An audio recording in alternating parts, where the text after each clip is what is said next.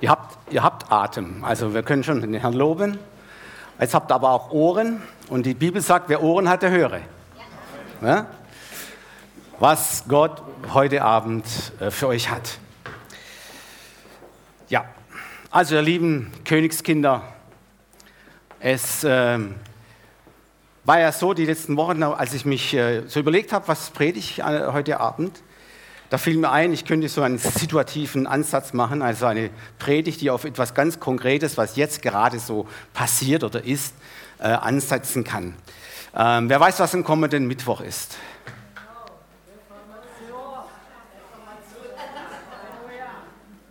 Bei mir im Geschäft haben sie gesagt, da ist Halloween. ja, es ist, äh, es ist tatsächlich Reformationsfest. Und da möchte ich einfach ein bisschen einsteigen. Es geht heute Abend um Reformation, aber noch viel mehr. Es geht um Merkmale von Reformation, was unsere Rolle ist als Christen, auch heute, gerade heute in dieser Zeit. Und ich möchte mal anfangen mit einer, einer Schriftlesung aus dem Alten Testament. Und zwar aus, aus dem Buch Richter 6.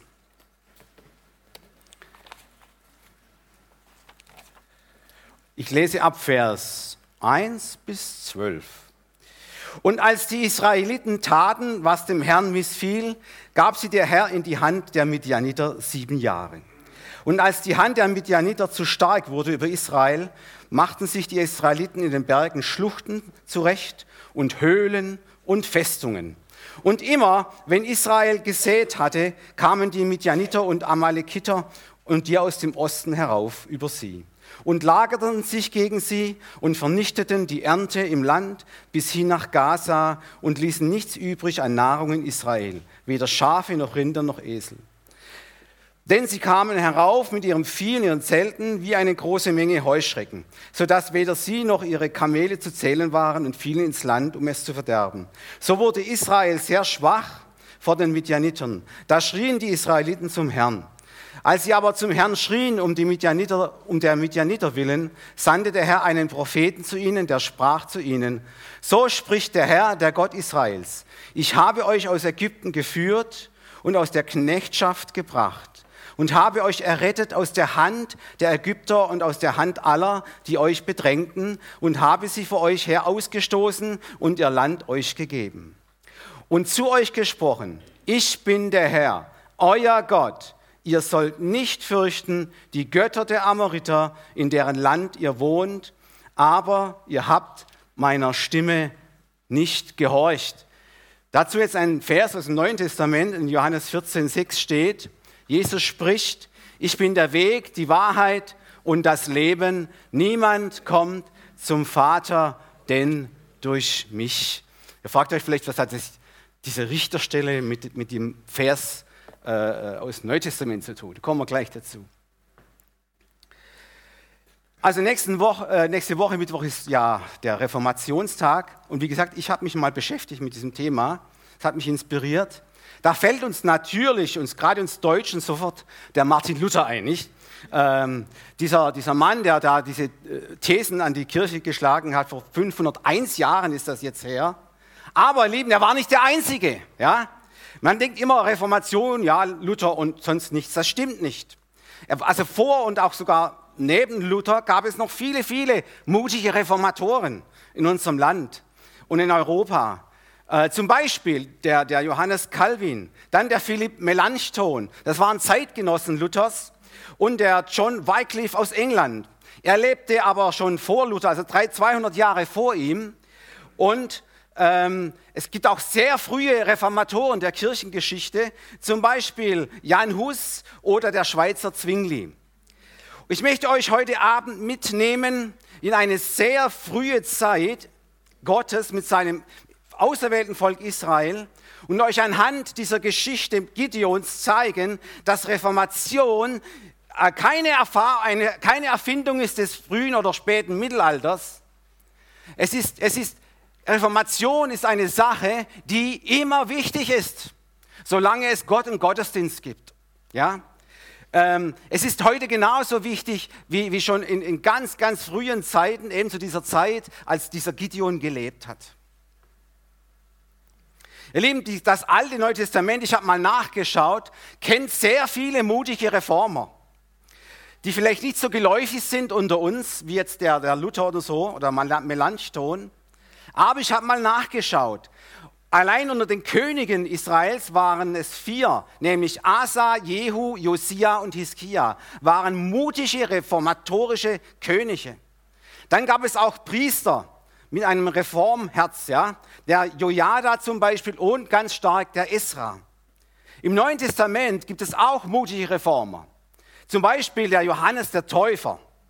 Und das größte Vorbild aller Reformatoren natürlich ist Jesus Christus wie er in den Tempel hineinging in Jerusalem und diese Händler da und, und, und, und alle, die da mit Geld und, und, und da wirtschaften mit Geld rausschmiss und gesagt hat, klipp und klar, dieses Haus ist ein Bethaus. Ihr habt eine Räuberhöhle daraus gemacht. Das ist auch Reformation. Lieben, und diese Geschichte Gideons, die zeigt uns eben diese Prinzipien und all diese Abläufe einer reformatorischen Bewegung. Was war geschehen?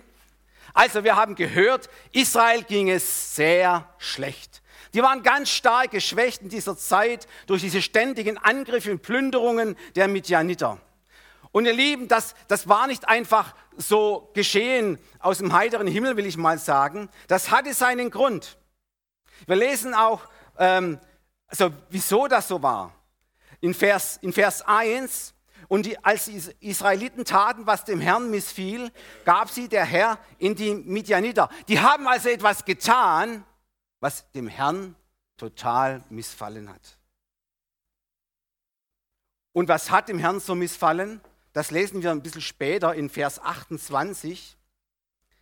Als nun die Leute in der Stadt früh am Morgen aufstanden, siehe, da war der Altar Baals niedergerissen und das Aschera-Bild daneben umgehauen und der zweite Stier als Brandopfer dargebracht auf dem Altar, der gebaut war.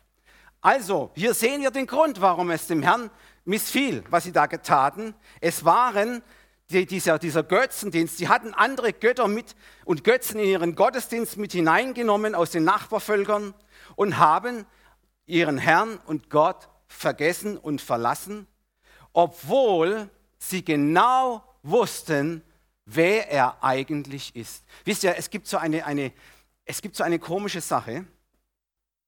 Als das Volk Israel unterwegs war, war alles klar, der Herr ist ihr Gott, ihr Gott allein und keine anderen Götter, ja, neben ihm. Das war alles ganz klar.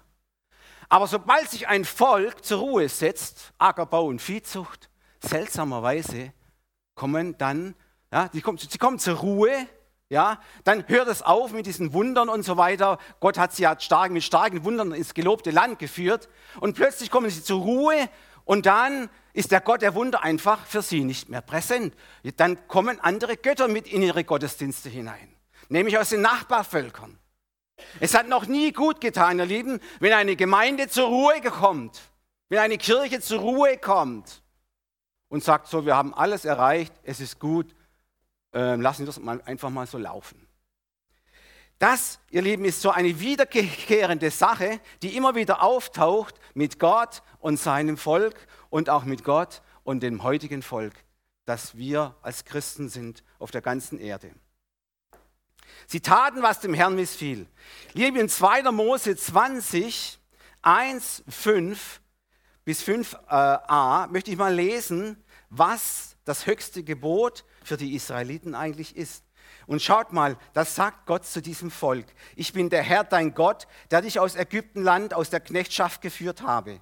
Du sollst keine anderen Götter haben neben mir. Du sollst dir kein Bildnis noch irgendein Gleichnis machen, weder von dem, was oben im Himmel, noch von dem, was unten auf Erde, noch von dem, was im Wasser unter der Erde ist. Bete sie nicht an und diene ihnen nicht, denn dein Gott ist ein eifernder Gott. Wir haben heute Abend so oft gesungen, Gott ist heilig. Und dieser heilige Gott hat überhaupt gar keine Aussicht in Aussicht gestellt für uns, dass wir noch andere Götter neben ihm haben dürfen. Er ist heilig und er ist ein eifriger, ein eifersüchtiger Gott sogar steht drin. Und wenn wir auch heute, wir Christen heute in unserem Land, wenn wir das vergessen und wenn wir da andere Dinge hineinlassen in, in, unsere, in unseren Gottesdienst, in unser Glaubensleben, dann ist das genau das Gleiche, dann, kann, dann sagt Gott genau das Gleiche dazu. Er hat sich doch gar nicht verändert, versteht er? Der Gott des Alten Testaments ist doch ein, der gleiche Gott des Neuen Testaments. Schick geschrieben, er ist der Vater des Lichts, bei dem keine Veränderung ist. Jesus hat sich auch nicht verändert. Er ist gestern, heute Morgen, alle Ewigkeit derselbe. Ihr Lieben, Götter- und Götzenverehrung nennt die Bibel mit einem harten Wort. Die Bibel sagt, das ist geistliche Hurerei. Die moderne Bezeichnung dafür ist Synkretismus. Das hört sich schon nicht mehr so furchterregend an äh, eher wissenschaftlich, aber bedeutet das Gleiche. Synkretismus ist eine, eine Vermischung von Religionen, von Konfessionen und philosophischen Weltanschauungen. Man nennt es auch eine, eine Erkenntnis, eine Gnosis und das wird alles zusammengemischt.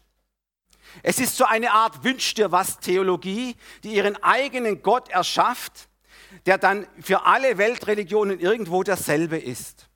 Sie stößt somit Jesus Christus aus dem Mittelpunkt des Glaubens und aus dem Mittelpunkt des Lebens.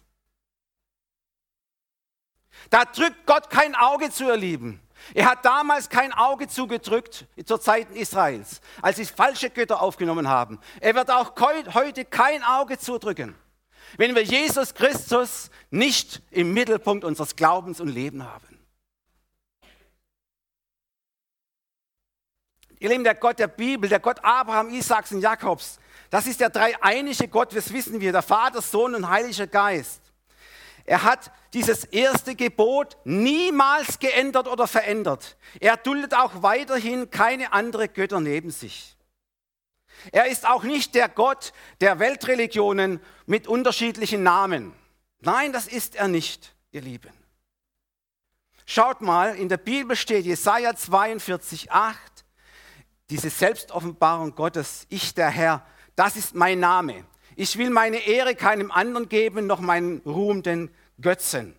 Weiter, Jesaja 44, 6. Ich bin der Erste und ich bin der Letzte und außer mir ist kein Gott. Ihr Lieben, dieses Thema zieht sich durch die ganze biblische Offenbarung hindurch. Auch Jesus Christus, genau den gleichen Rang.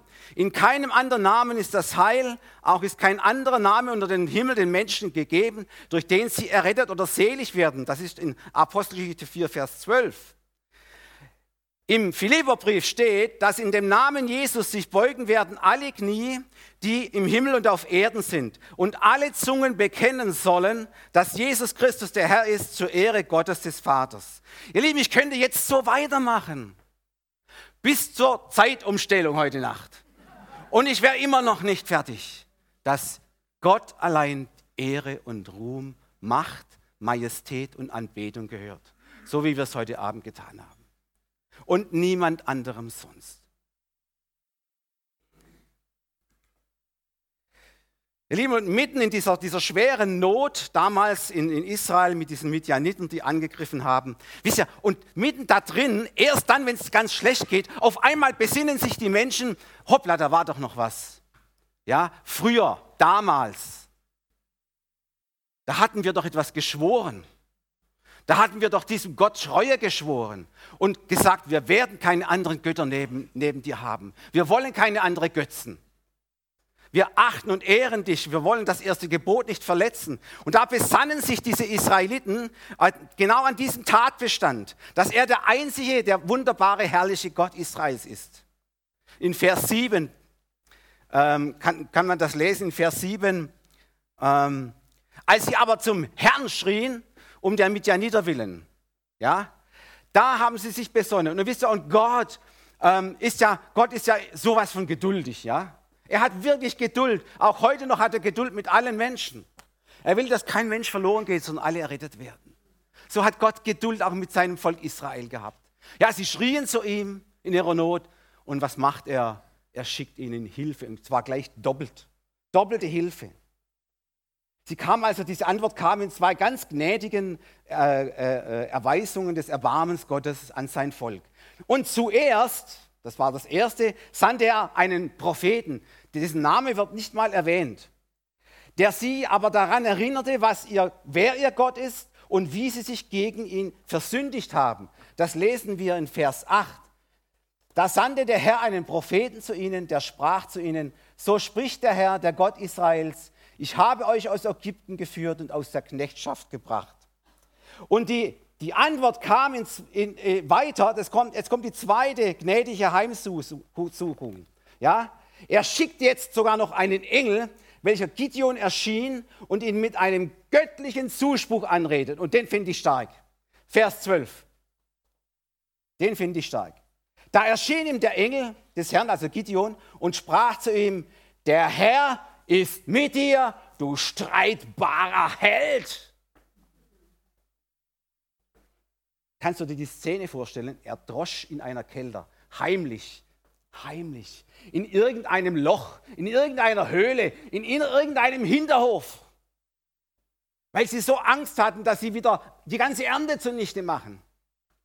Jahrelang wurden sie bedrängt, geplündert, gedemütigt, klein gemacht,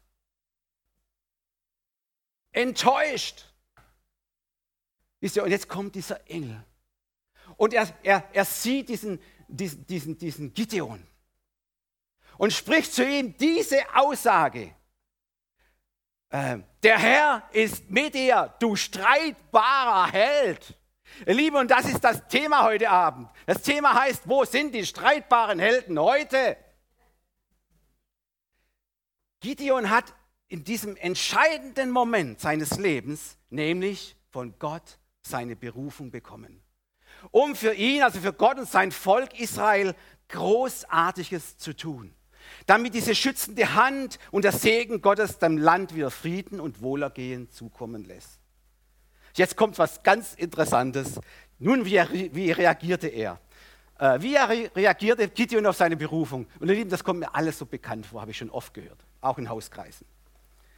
Ähm, er, äh, was macht er zuerst? Er eröffnet einen Jammertret. Vers 13. Gideon aber sprach zu ihm, ach mein Herr, ist der Herr mit uns? Warum ist uns das alles so widerfahren? Und wo sind all seine Wunder, die uns unsere Väter erzählt und sprachen? Der Herr hat uns aus Ägypten geführt. Nun aber hat uns der Herr verstoßen und in die Hände der Midianiter gegeben und Heul und Schluchz und Ach und Weh. Einen richtigen Jammertritt. Versteht ihr? Er hat das gar nicht annehmen können, was Gott zu ihm gesagt hat. Gott hat zu ihm gesagt, steh auf, du streitbarer Held. Und er fängt an zu jammern. Und dann, Gott lässt aber nicht locker. Der Herr aber wandte sich zu ihm und sprach, geh hin in dieser deiner Kraft. Du sollst Israel erretten aus den Händen der Midianiter. Siehe, ich habe dich gesandt.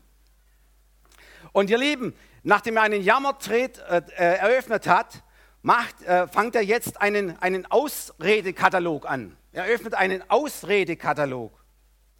Nämlich, er sagt, er aber sprach zu ihm, ach mein Herr, ja, also wieder jammern, womit soll ich Israel erretten? Siehe, mein Geschlecht ist das geringste in Manasse und ich bin der jüngste in meines Vaters Haus.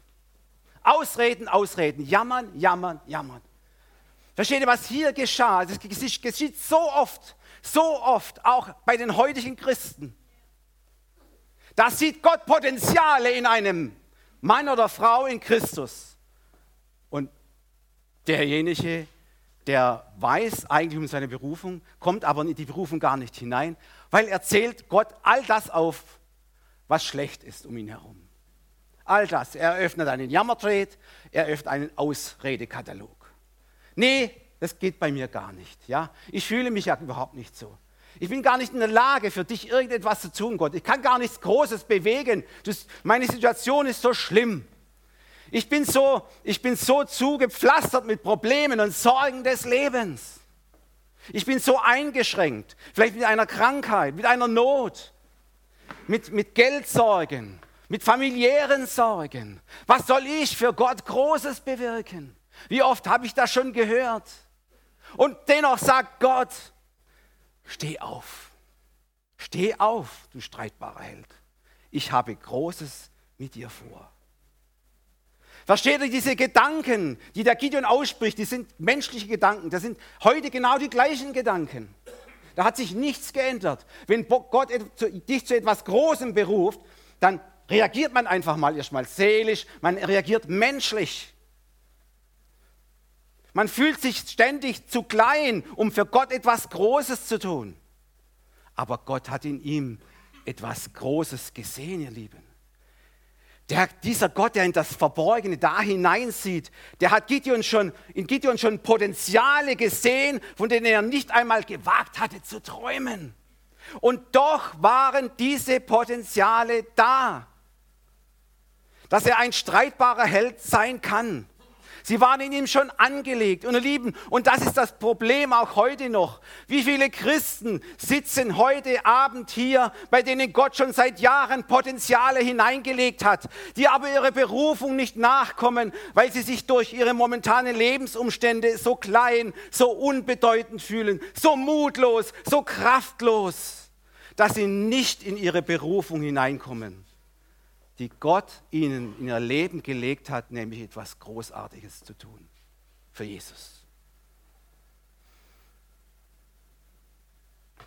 Bruder, Schwester, dein Vater im Himmel, lass dir mal das sagen, hat eine Berufung auf dein Leben gelegt. Warum? Weil der Heilige Geist jedem etwas gibt zur Erbauung, zur Stärkung und zum Bau der Gemeinde Jesu. Stimmt das? es ist, es ist biblisch. Ja? 1. Korinther 12, 7, in einem jeden, ich wiederhole, in einem jeden offenbart sich der Geist zum Nutzen aller. Niemand geht bei Gott leer aus. Begreife das.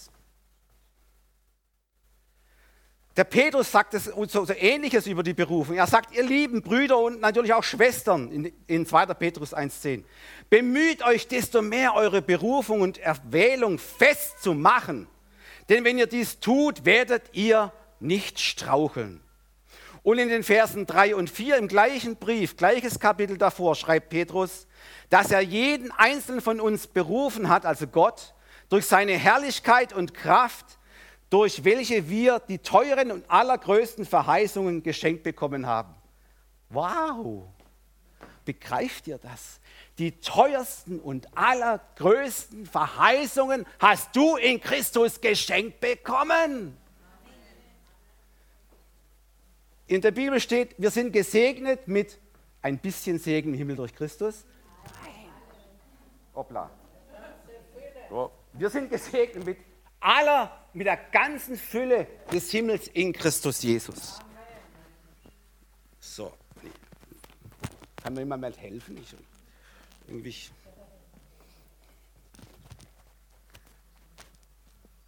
Dankeschön.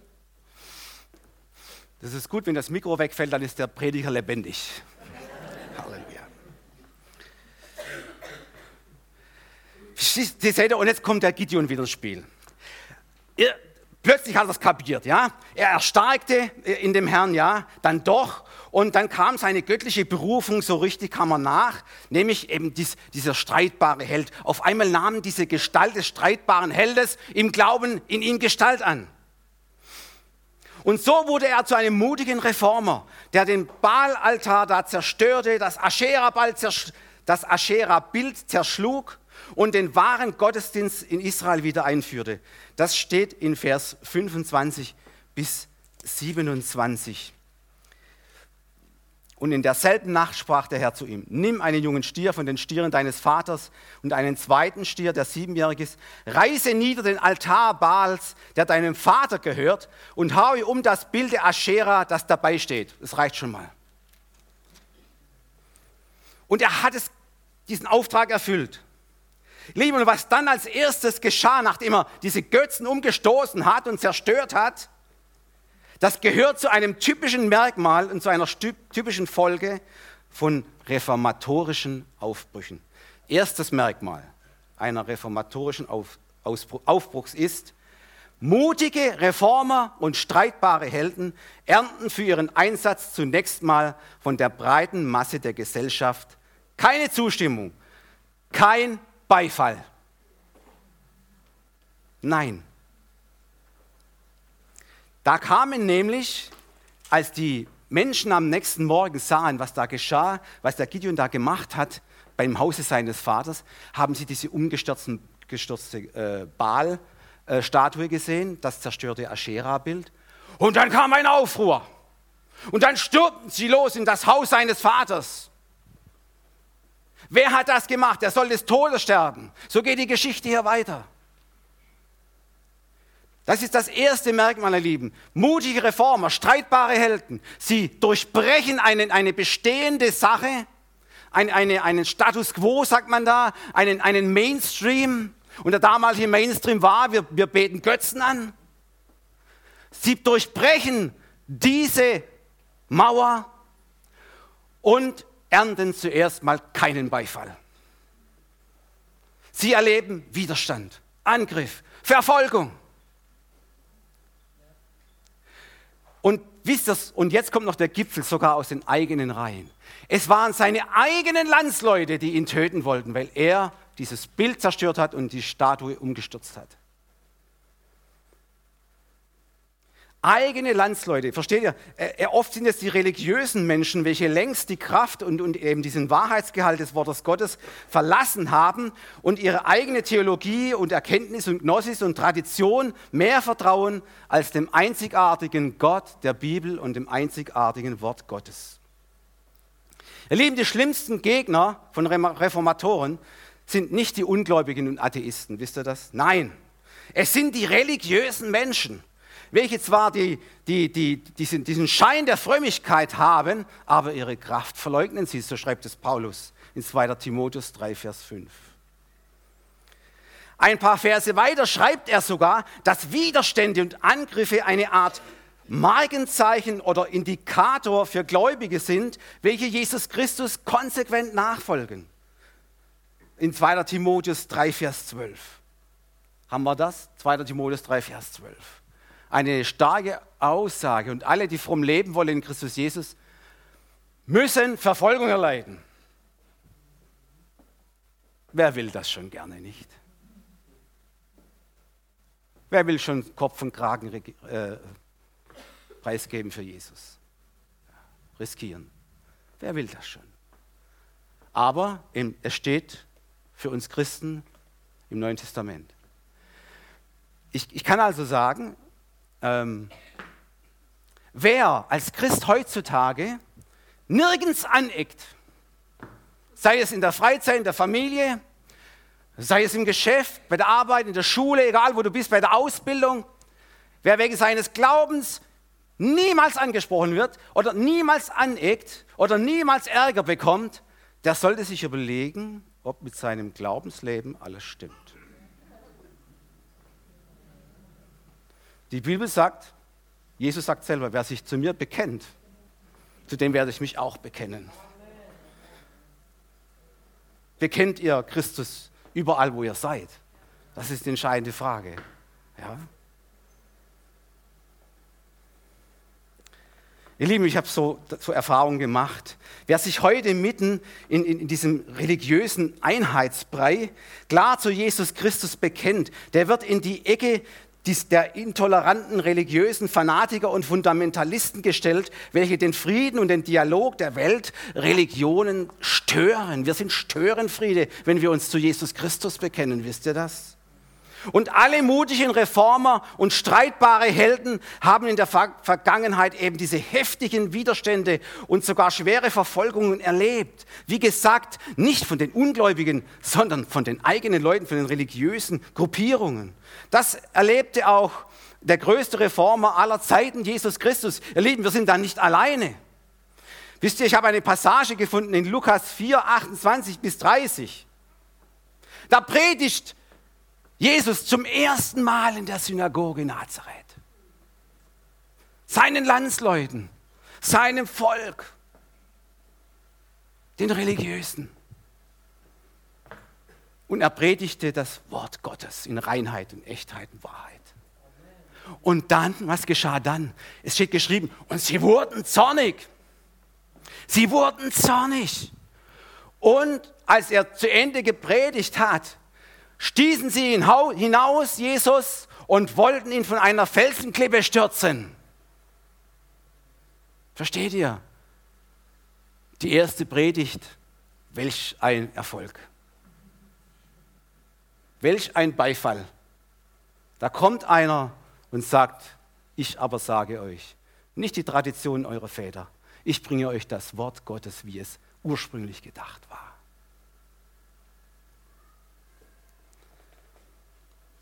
Zum anderen, jetzt kommt die andere Seite. Es gibt Widerstand, Verfolgung, ja, alles klar bei Reformern. Aber jetzt kommt die andere Seite. Jetzt kommt das, was Schönes, was Gutes. Ja. Wenn jemand aufsteht und mit einem Zustand nicht zufrieden ist, also mit diesem Status quo, ja, dass fremde Götter da sind, dass andere Religionen und so weiter, ja, dieses ganze Zeug, ja. Und wenn er, wenn er anfängt zu sagen, hey, nein, wie Luther, die Thesen an die Kirchentür hinmacht, ja, dann klar, dann gibt es Feinde, aber dann gibt es aber auch, was Wunderschönes, Freunde. Auf einmal bildet sich ein Fanclub, ich sage es mal einfach so ganz salopp, ein Fanclub.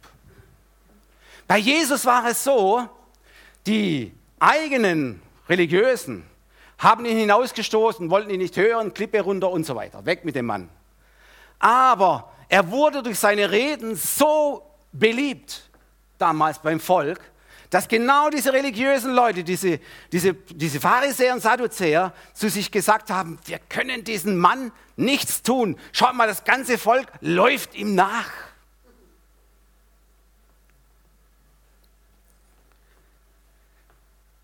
Ihr Lieben, das ist das zweite Merkmal von einer reformatorischen Bewegung.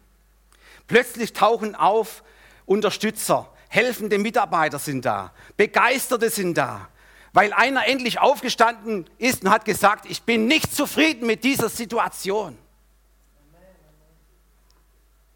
Versteht ihr? Und Gideons Hilfe kam von einer ganz unerwarteten Seite, also seine Unterstützung, nämlich von seinem eigenen Vater.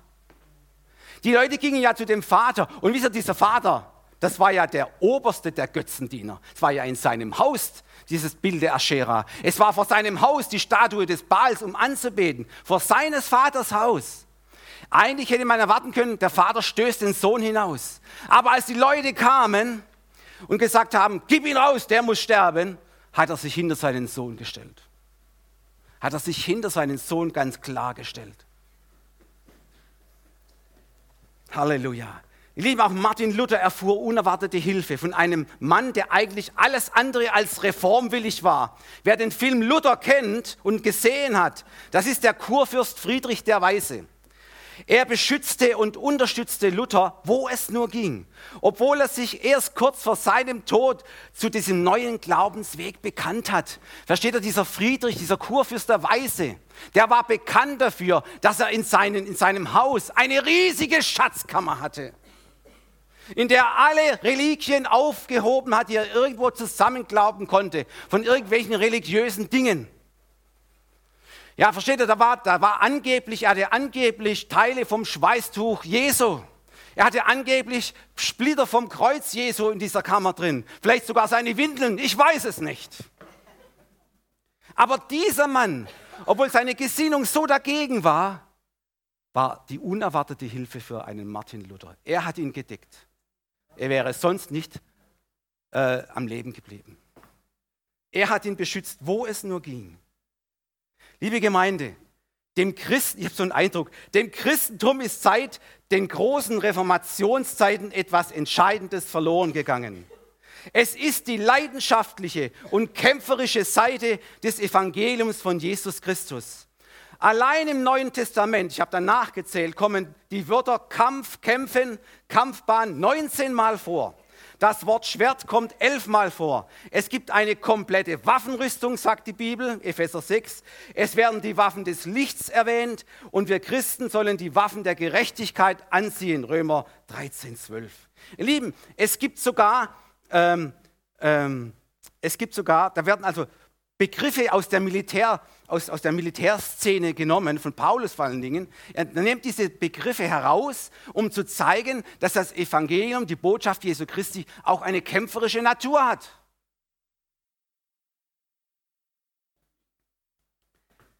Er benutzt sie natürlich als Metapher. Er benutzt sie nicht so, wie sie ursprünglich gedacht waren, als richtige Waffen, um Menschen zu töten oder sowas. Er benutzt sie für, sein, für geistliche, den geistlichen Kampf für die geistliche Auseinandersetzung, die wir Christen haben, unter anderem auch mit, den, mit, den, mit diesen Herren der Welt, ja, mit, den, mit, mit den Machtmächten der Finsternis. Lieben, und viele Christen tun sich aber heute schwer, diese kämpferische Seite des Evangeliums zu akzeptieren. In einer Welt, die sich so sehr nach, nach, nach, äh, wie nie zuvor danach sehnt, äh, Friede in Liebe und Toleranz, ein ruhiges Leben des Miteinanders zu führen. Das sind diese Begriffe, welche auch nur annähernd, also der, der Militärsprache gleichkommen, total verpönt. Versteht ihr?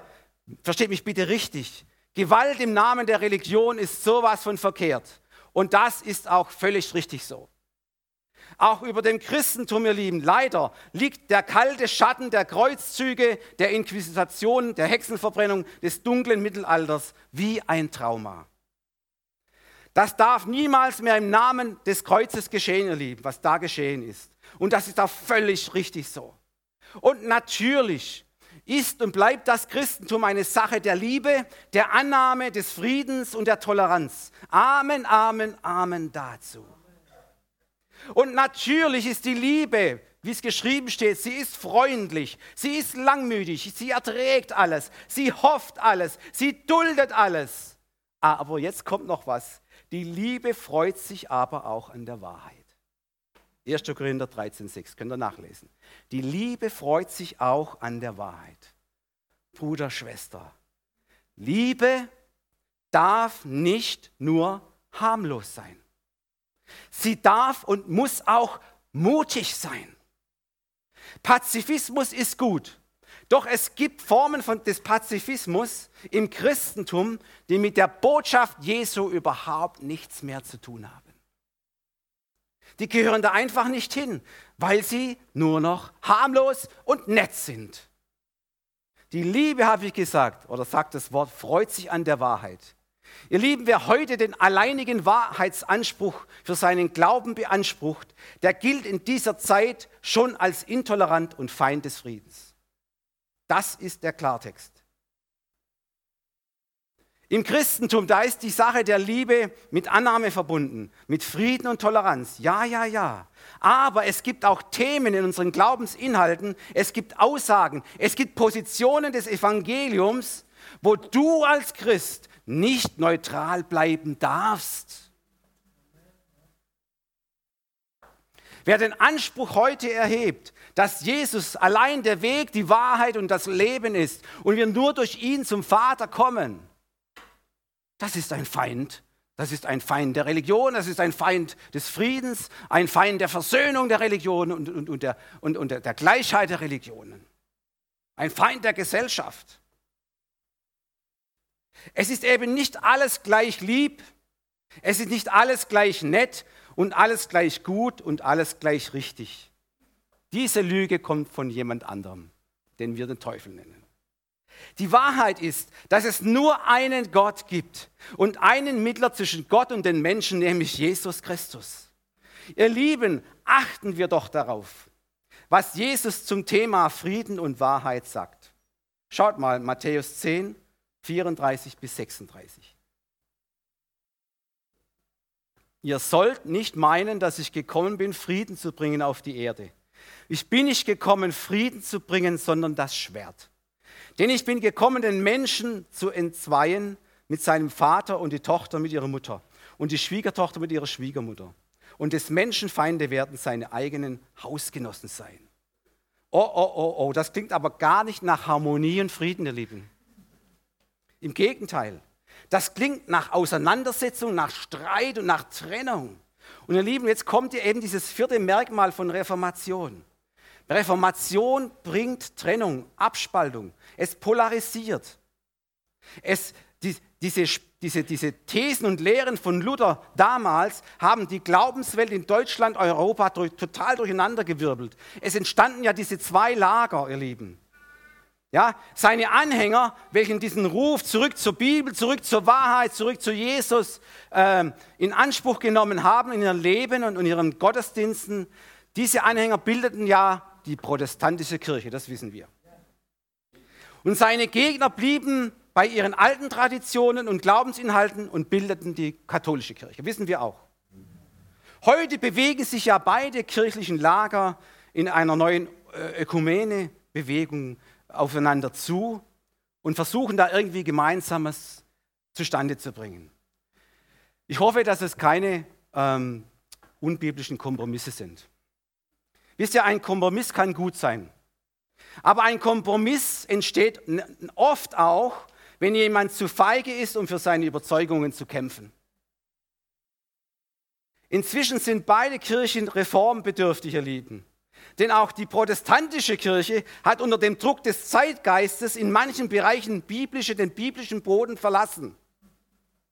Aber Gott sei Dank, es gibt auch gute Nachrichten. In beiden Kirchen gibt es geistliche Aufbrüche. Halleluja. Wisst ihr, Gott sorgt dafür, dass die Gemeinde nicht untergeht, sagt Jesus selber. Ja, er sorgt dafür, dass immer wieder Helden auftauchen und streitbare Helden sagen, zurück zur Bibel, zurück zu Jesus, zurück zu Glaube aus, äh, in Gerechtigkeit und nicht aus Werken. Gott sei Dank. Gott wacht über seinem Wort.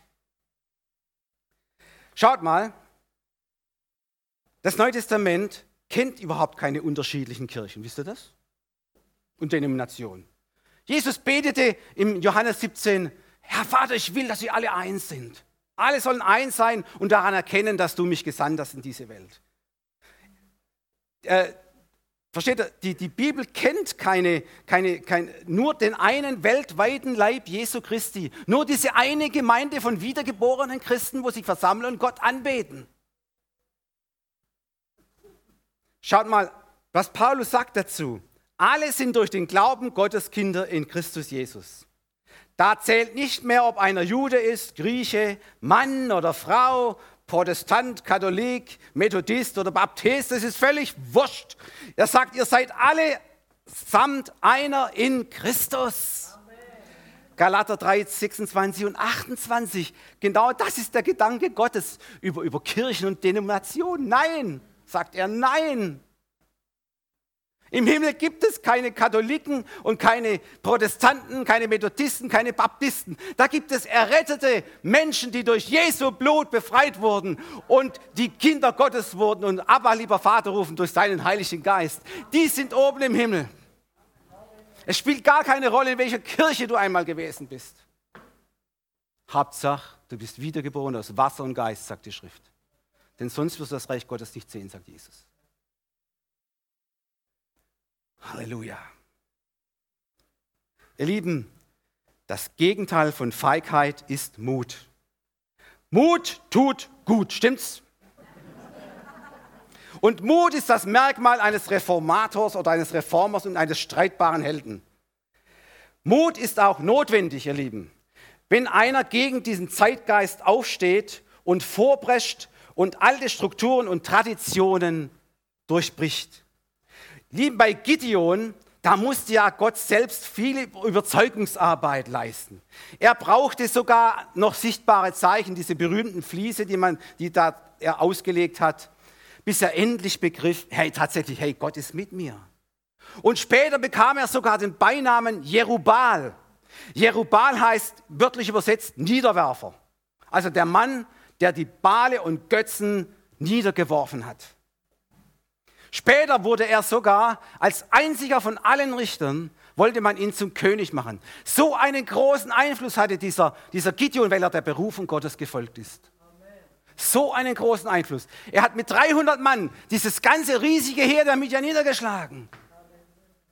Versteht ihr? Er war nicht mehr der Kleine, der, der, der, der so gedemütigt war, der so enttäuscht war vom Leben, von Gott.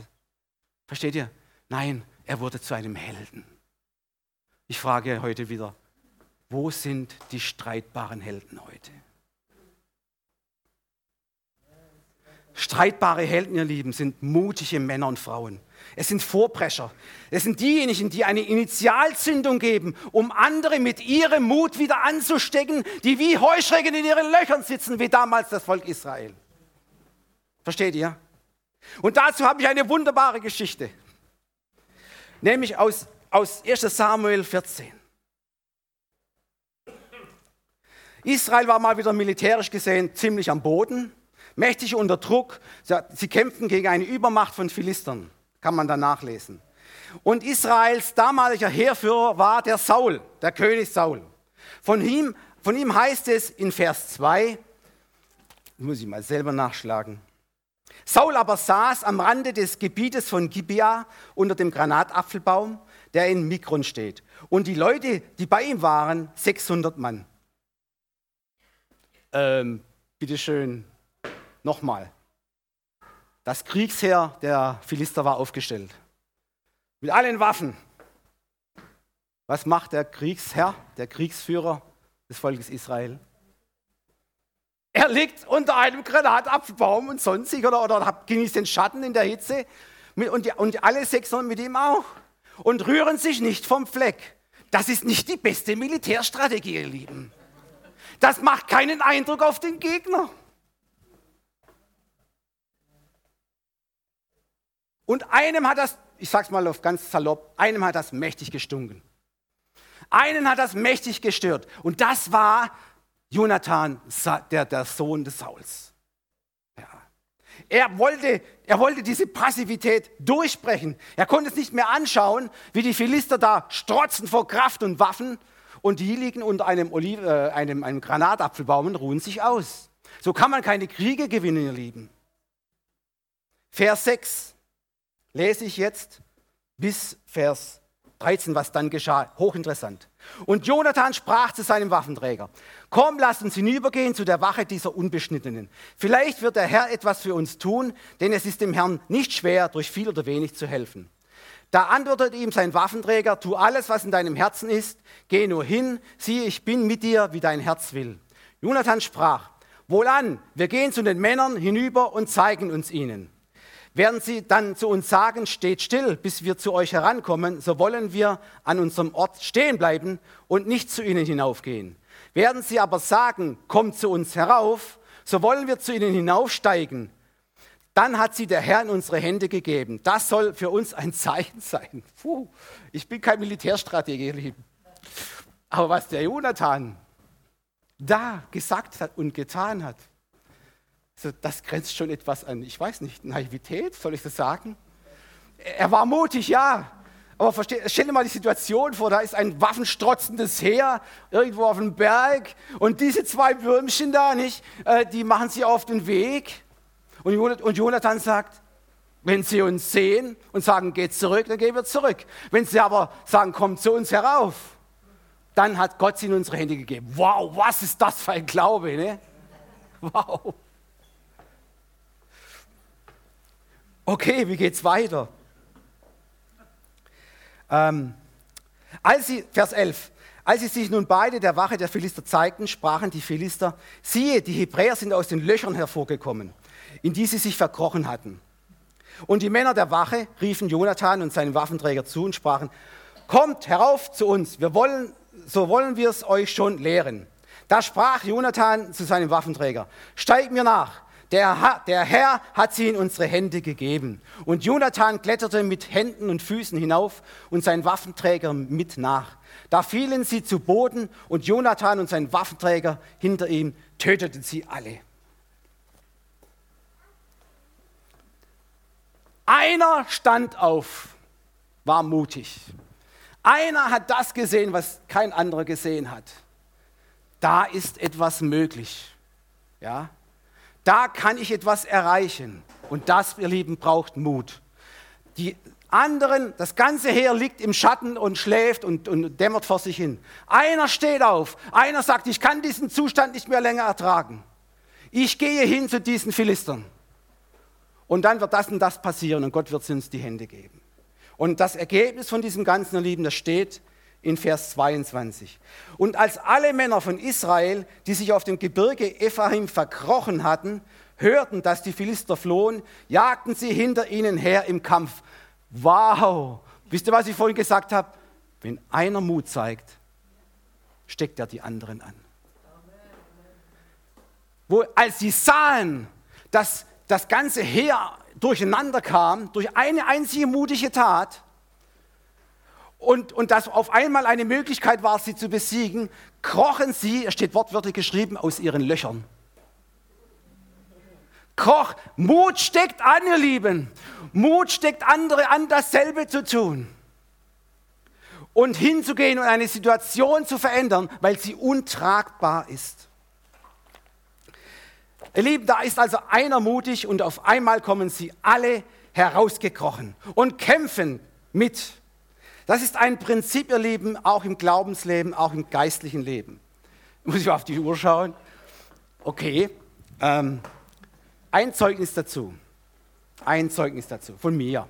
Ich möchte mir nicht auf die Schulter klopfen, aber dieses Prinzip funktioniert heute noch. Einer zeigt Mut und auf einmal kommen sie aus den Löchern. Ich war vor vier Jahren in der Kur zum dritten Mal. Die ersten zwei Mal, auch als Christ, da war ich noch ein bisschen jung und ein bisschen unerfahren, da war ich noch nicht so weit, aber beim dritten Mal habe ich gesagt, Gott, ich möchte dein Zeuge sein dort. Ich möchte meinen Glauben nicht verstecken. Jesus, ich möchte mich zu dir bekennen dort. Sei vorsichtig mit solchen Aussagen. es wird kommen. Gut, ich, war dann, ich kam dann dort an und ich wurde in eine Gruppe gesteckt von 25 bis 30 Leuten, ähm, die eine psychologische Betreuung, Therapie oder so, in Gesprächstherapien hatten. Und da war eine junge Psychologin, ganz frisch war sie, kam sie von ihrer Ausbildung, war so voll Tatendrang, die armen Menschen jetzt aufzuerbauen. Und ähm, wir hatten da also unsere Gesprächsgruppe und da fiel der Satz von, von dieser Psychologin ähm, mitten in die Runde hinein zu einem bestimmten Thema. Nun ja, ähm, da wir ja ähm, alle vom Affen abstammen, ist das eben so und so und so und so.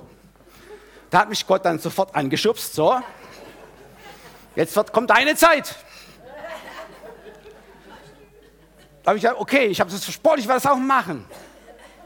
Versteht, ich möchte euch noch was zuvor sagen. Bis dahin habe ich keinen einzigen Mann oder Frau gesehen, wo ich dachte, okay, der ist gläubig, der hat Jesus oder sowas. Nichts, da ist gar nichts passiert. War schon ein bisschen enttäuscht. Ja, auf jeden Fall. Ähm, dann habe ich die Frau angeschaut und gesagt, Moment mal, das kann ich jetzt nicht so stehen lassen, was Sie da gesagt haben. Ist Ihnen überhaupt klar, was Sie da soeben gesagt haben? Sie sind doch Psychologin. Ihr Job ist doch, die Menschen aufzubauen, ihnen einen Sinn ins Leben hineinzulegen, ihnen eine Berufung zu geben, ihnen Freude mitzuteilen, dass sie nicht allein sind in dieser Welt. Und was sagen Sie da? Sie stammen vom Affen ab. Wenn Sie solche Dinge sagen, dann ist doch alles weitere sinnlos, was Sie uns hier erzählen. Und wissen Sie was? Mein Gott hat keine Affenkinder, er hat nur Menschenkinder.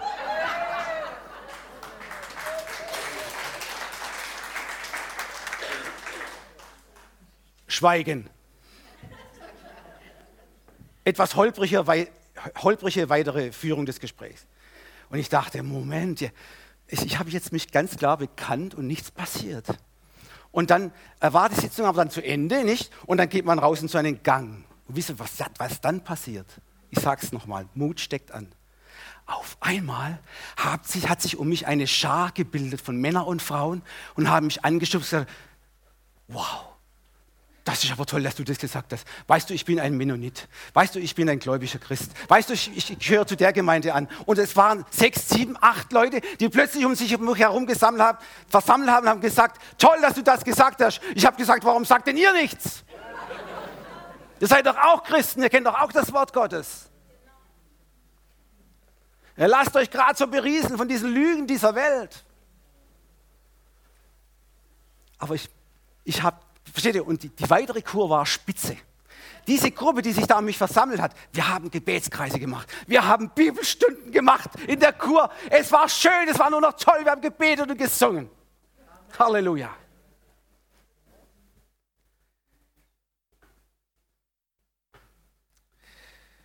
Halleluja. Mutig sein tut gut. Mut tut gut. Ihr Lieben, bis jetzt war meine Predigt sehr männerlastig. Ich möchte jetzt mal auf heldenhafte Frauen sprechen kommen. Eine herausragende Heldin ist Esther. Das gefällt mir so. Das Buch Esther. Wisst ihr, ganz kurz, kurze Zusammenfassung.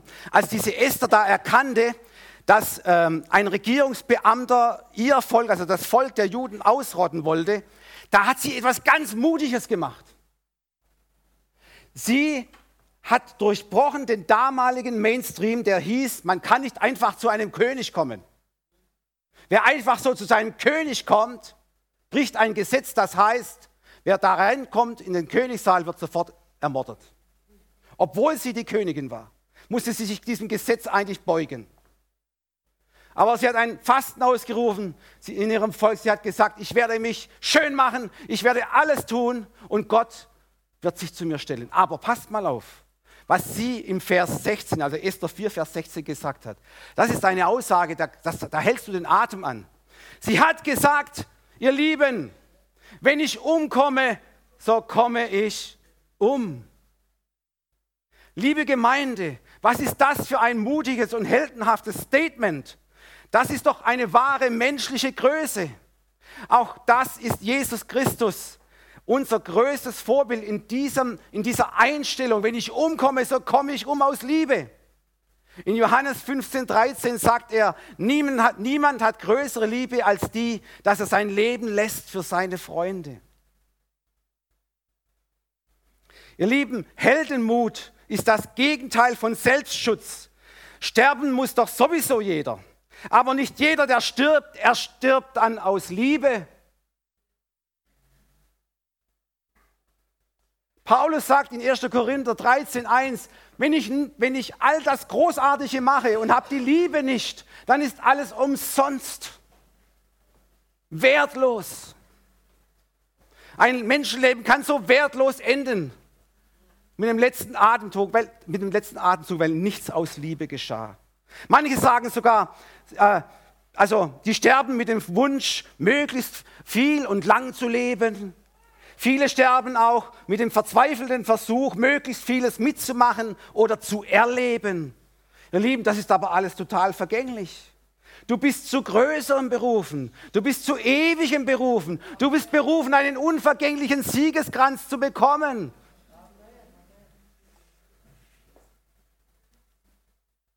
Viele haben so die Einstellung, ich gehe lieber nicht aus dem Haus, weil draußen die Welt ist so gefährlich, nicht? Das ist so gefährlich. Da kann so viel passieren. Ich bleibe lieber im Bett liegen. Weißt du, dass das Bett der gefährlichste Ort ist, den es gibt? 92 Prozent der Menschen sterben im Bett. Hast du das gewusst? Wir Christen müssen rausgehen aus unseren Häusern. Raus aus dem Salzfass. Ihr seid das Salz der Erde. Nimm den Deckel weg von deinem, von deinem Haupt, den Eimer runter. Dein Licht soll leuchten, sagt Jesus. Halleluja. Wir kommen zum Schluss. Eine kämpferische Predigt. Ich möchte euch ein bisschen anstecken. Ich stelle noch ein paar Fragen. Ich stelle noch ein paar Fragen. Okay, seid ihr bereit? Wo sind die mutigen Reformer in unserer Zeit, die sagen, Christsein ja, aber bitte biblisch? Wo sind die streitbaren Helden, die sagen, Allah und der Gott der Bibel sind nicht das gleiche? Wo sind die modernen Jerubale, die sagen, dass Buddhas, Hindu-Schreine, Heiligenbilder und Heiligenstatuen in einem christlichen Haus nichts zu suchen haben? Wo sind die mutigen Christen, die dafür einstehen, dass Gott die Ehe ausschließlich als Verbindung zwischen Mann und Frau gestiftet hat? Au, au, au, au, au. Da gibt es ganz wenige Likes im Internet dafür, ja, wenn, du das, wenn du das reinbringst. Ganz wenig Zustimmung wahrscheinlich. Und trotzdem ist es richtig. Wo sind die wackeren Männer und Frauen in Christus, die sagen, dass jeder Schwangerschaftsabbruch ein Tötungsdelikt gegen ungeborenes Leben ist? Wo sind die mutigen Reformer, die sagen, dass die Wahrheit und die Kraft des Wortes Gottes unantastbar ist? Wo sind die Durchbrecher, die sagen, dass der Mensch kein Recht darauf hat, zu bestimmen, was lebenswert ist und was nicht? Wo sind die mutigen Botschafter an Christi Stadt, die sagen, ich gehe in jedes Land, wenn es noch so atheistisch ist? Als Missionar lasse ich mich berufen, als Evangelist lasse ich mich berufen wenn es sein muss, in, in, in schlimmsten islamischen Ländern, wo, wo, wo wirklich schlimm zugeht. Versteht ihr, Ralf war da ein Vorbild für mich. Ralf hätte die Möglichkeit gehabt, in Indien zu missionieren im Süden. Da ist es nicht nur wärmer, da hat es auch mehr Christen. Im Norden von Indien, 0,000 Prozent, was weiß ich, gibt es Christen, ganz wenig. Alles voller Hindus, alles, ja, Gegner des Christentums. Ralf hat gesagt, nein, ich möchte nicht da, wo es kuschelig ist. Ich gehe dahin, wo noch keiner das Evangelium gepredigt hat. In Agra. und Gott stand ihm zur Seite. Daniel hat ein, ein, ein Video in, ins, ins äh, in, ähm, WhatsApp-Gruppe gestellt von, von Ralf Renuka, habe ich heute Mittag angesehen. Ein gigantisches Werk Gottes dort drüben. Weil zwei hingegangen sind und gesagt haben, ich möchte nicht dahin, wo es schön nett ist, ja, wo viele Christen eh schon da sind. Nein, wir wollen dahin, wo das Land Jesus am meisten braucht. Das Lobpreisteam kann nach vorne kommen.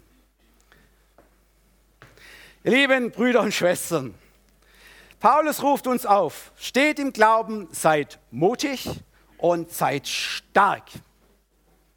Ich bin der Ansicht, die Zeit der Harmlosigkeit ist vorbei. Gott sucht heute mutige Reformatoren und streitbare Helden für seine Gemeinde, für sein Reich. Willst du einer davon sein? Dann, jetzt kommt, jetzt kommt die Konsequenz, nicht?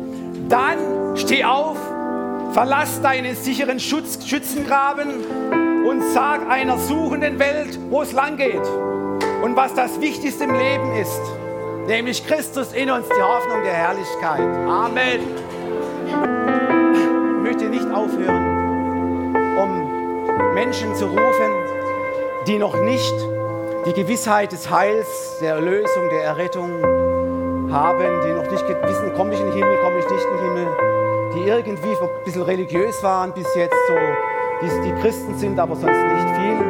Ähm, ich möchte dir sagen, folge auch in dem Punkt der Bibel, was das Wort Gottes sagt. Das Wort sagt nicht durch irgendwelche Handlungen. No, sie mögen noch so religiös sein, wirst du errettet. Nein, durch einen aktiven Aussage deines Mundes aus deinem glaubenden Herz heraus. Wer im Herzen glaubt und mit dem Munde bekennt, der wird errettet. Jesus ist hier. Er ist da durch seinen Heiligen Geist und sein Wort verspricht. Wer den Namen des Herrn anruft, wird heute und hier am Abend im Missionswerk Strahlen der Freude in Pforzheim errettet. Dann komm nach vorne. Komm zu mir. Gib dein Leben Jesus. Ganz bewusst. Ganz bewusst. Sag Ja zum Kreuz. Sag Ja zu seiner Errettung und Erlösung. Und du wirst mit Freuden heute nach Hause gehen, sagt die Schrift. Halleluja.